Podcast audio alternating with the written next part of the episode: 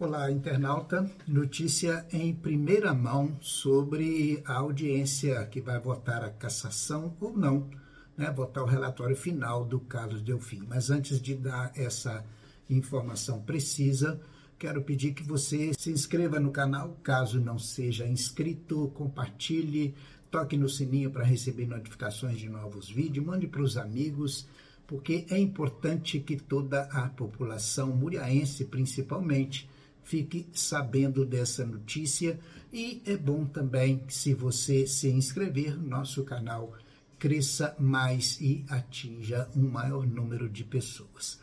Então, olha só, o presidente da Câmara, após ouvir o relatório da comissão de cassação do vereador, que foi instalada para esse fim, exclusivamente para esse fim, o relator Ciso acabou de ler e dar conhecimento, então, aos vereadores é, do relatório final, o presidente tomou a decisão de marcar a sessão, marcar a audiência que vai votar é, a cassação, votar esse relatório, para o dia 12, dia 12 próximo, sexta-feira, às 17 horas e 30 minutos.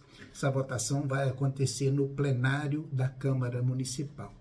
Então, é uma reunião extraordinária. Amanhã, terça-feira, tem a reunião ordinária da Câmara, mas realmente tumultua um pouco e foi uma decisão, quem sabe acertada, e vamos deixar entre aspas, porque não sabemos ainda, mas é, o importante é que está marcado, vai dar um final nisso, ou não sabemos, né? Ou não sabemos bem qual vai ser depois o procedimento, né? Se ele acata a decisão que for tomada, se caso seja uma decisão contra ele, se ele judicializa, nós não sabemos ainda.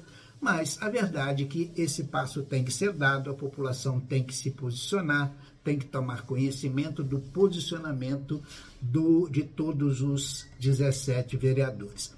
Lembrando que nessa sessão da próxima sexta-feira, o vereador Reginaldo Roriz não vota, porque ele é parte interessada, ele é que protocolou a petição, né, a representação para cassação do vereador Carlos Delfim, portanto, ele não tem direito a voto